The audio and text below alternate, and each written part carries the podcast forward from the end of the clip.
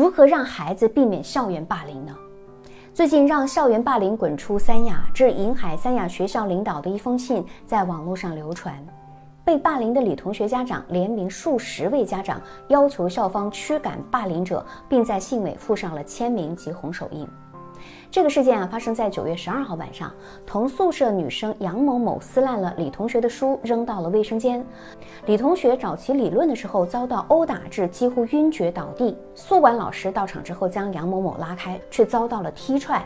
杨某某还喊叫：“本来我要打李同学太阳穴的，并表示老师管不了他。”在事发之后，事件调解的过程当中，打人女孩的母亲赶到学校，声称打伤你女儿不就赔钱吗？要赔多少你说个数，多少我都赔得起。还曾发朋友圈称自己的女儿是火力全开的六边形女战士。虽然说目前事件还没有最终结果，但这几年校园霸凌事件层出不穷，为人父母啊，真的是看得胆战心惊。曾有数据显示，每三个孩子当中就有一个被欺凌。那么我们身边肯定也有被欺凌过的孩子。很多时候啊，孩子在学校里发生了什么，我们家长不一定都知道，我们也没有办法事事代劳。所以，我们需要在日常就告诉自己的孩子，你要保护好自己，不要让他们成为被欺凌的对象。其实，在校园欺凌当中，无论是欺凌者还是被欺凌者，都是这一行为的受害者，根本没有所谓的胜利者和赢家。对欺凌者来说，长期在以强凌弱的环境中获得心理的满足和愉悦，会让他们模糊是非对错的界限，容易以自我为中心，形成攻击型人格，成为惹是生非的问题人。那对于受害者来说呢，身体和心灵上都会受到双重创伤。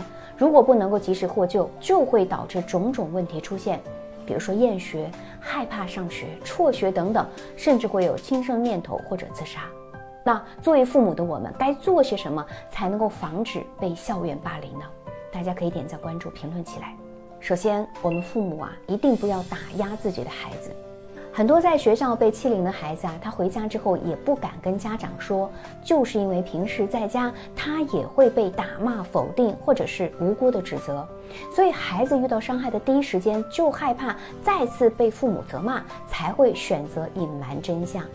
我们作为父母，打骂是下下策，遇到问题要多想办法，保持学习和觉察力。生活当中啊，要给予孩子足够的爱与支持，要信任自己的孩子。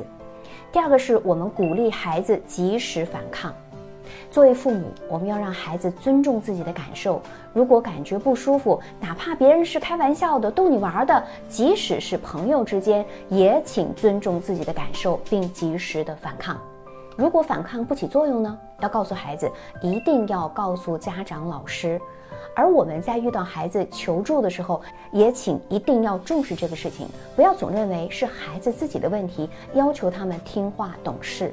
我们的鼓励和支持对孩子来说非常重要。第三，是我们可以带孩子啊多进行体育锻炼，强身健体。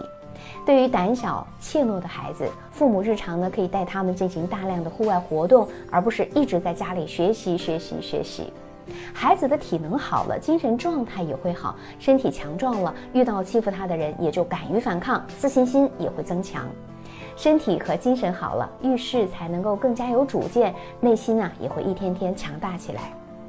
那如果我们的孩子已经遭遇到霸凌，我们需要做到这几点：我们要先和孩子沟通，再和老师沟通，了解一下事情的前因后果。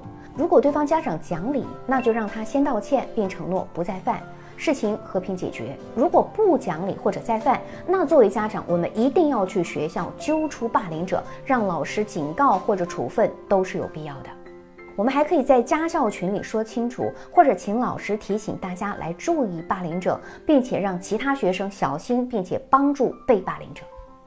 作为父母，我们一定不要惹事，但绝对不怕事。该硬气的时候就硬气点，才能够保护好自己的孩子身心健康成长。我是小资，关注我，影响千万女性，收获幸福。